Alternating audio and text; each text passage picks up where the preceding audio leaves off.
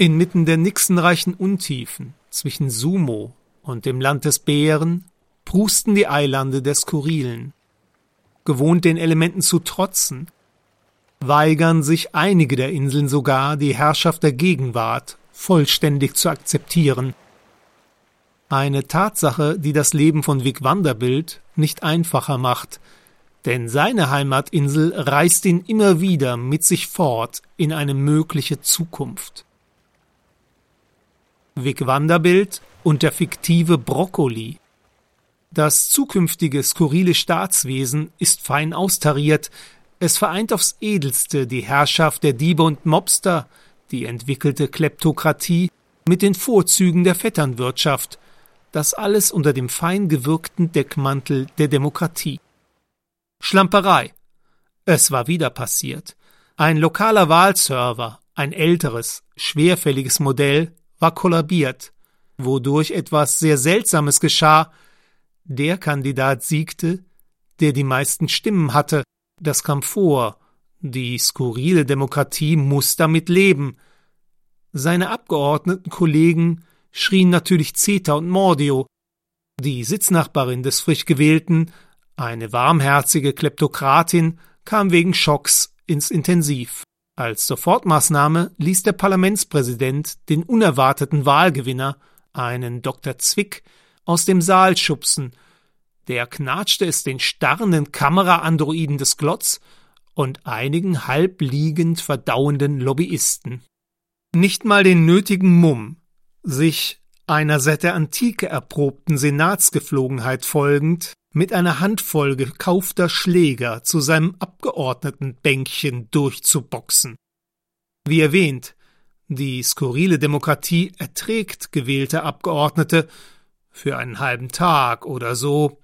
In derlei Fällen klingelt das Telefon der Vereinten Werkspolizeien. Am Apparat sitzt der Kollege der Nachtschicht oder eben ich, Vic Vanderbilt. Hallo Vic. Hi. Kannst du es richten? Klar kann Vic es richten. Mein erster Gang führt zu den Metallschränken mit den Aktenmappen. Bei skurrilen Parteien sind nur Mitglieder wählbar, über die Schmutz parat liegt. Oft kommen Kandidaten persönlich zu mir. Sie drucksen ein wenig. Mr. Vanderbilt, ich hätt da was. Dann drücken sie mir ein sie komprimitierendes Foto in die Hände. Die Bilder sind mit viel Hingabe gestellt. Es gibt Fotografen, die darauf spezialisiert sind. Finden Sie es aussagekräftig genug? Hübsches, kompromittierendes Foto, brummle ich dann und packe das Bild in einen der Metallschränke. Kurz darauf höre ich, dass die liebenswürdige, häufig charismatische Marionette den angestrebten Listenplatz ergattert hat. Die Fäden, die sie mit den Strippenziehern verbinden, sind nahezu unsichtbar.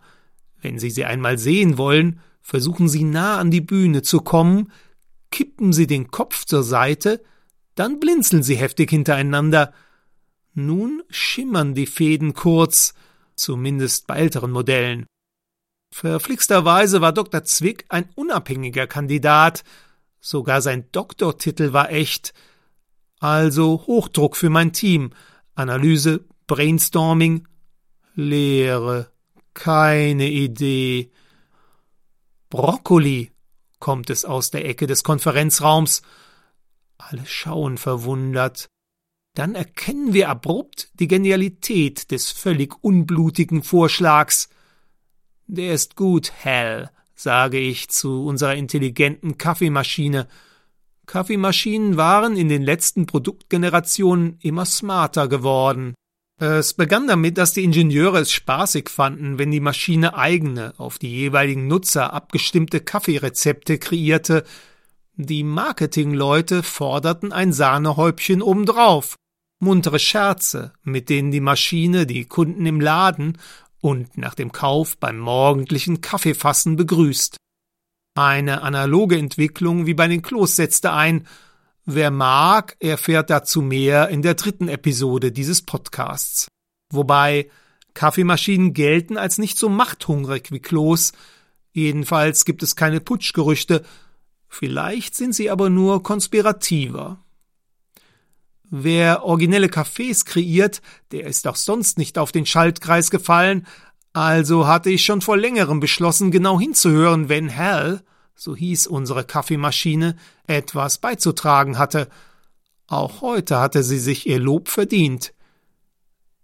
Danke, Chef. Äh, Vic, murmelte sie etwas schüchtern. Ich hatte dem kreativsten Mitglied unseres Teams vor kurzem das Du angeboten. Ein gutes Team zeichnet sich dadurch aus, dass jeder ohne viel Gequatsche weiß, was zu tun ist. Ein Tippfehler in der Bildbeschreibung, mittlere Auflösung, um es nicht professionell erscheinen zu lassen. Bingo. Drei Stunden später wird alles wie zufällig im Netz entdeckt. Der Gewählte mit Hacke in der Hand. Die Schatten auf der Collage fallen im richtigen Winkel.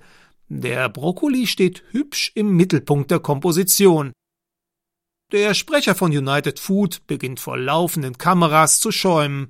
Das Pflanzen von Gemüse, Getreide, Obst etc. ist nur Multis gestattet.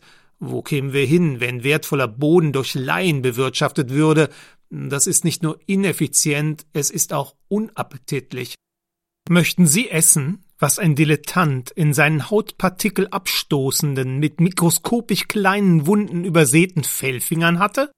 Aus hygienischen Gründen erfolgt die landwirtschaftliche Produktion ausschließlich durch keimfreie Automaten.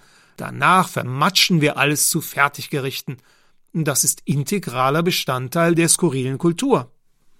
Menschen, die Fertiggerichte futtern, neigen weniger zu Aufständen. Dr. Zwick jedenfalls war so dumm, das nicht stattgefundene Gemüsejäten zu leugnen.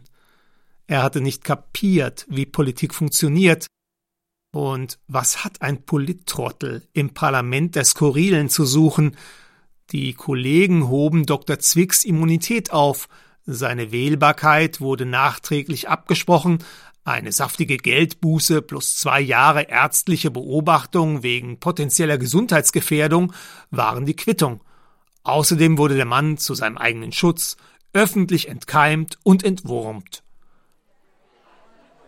Schön, wenn ein Job rundum gelingt. Bert Trollinger und ich genehmigten uns ein Glas und überlegten, was wir mit unserer Prämie anstellen würden. Da beschloss unsere zickige Heimatinsel schlagartig in eine andere Zeit zu switchen. Die Bar und die Gläser mit dem feinen Ammoniak verblassten. Nicht mal umziehen war drin. Gut, dass Etikette in diesem fernen Erdzeitalter ein noch nicht erfundenes Fremdwort war. Die Skurrilen wünschen skurrilen Tag.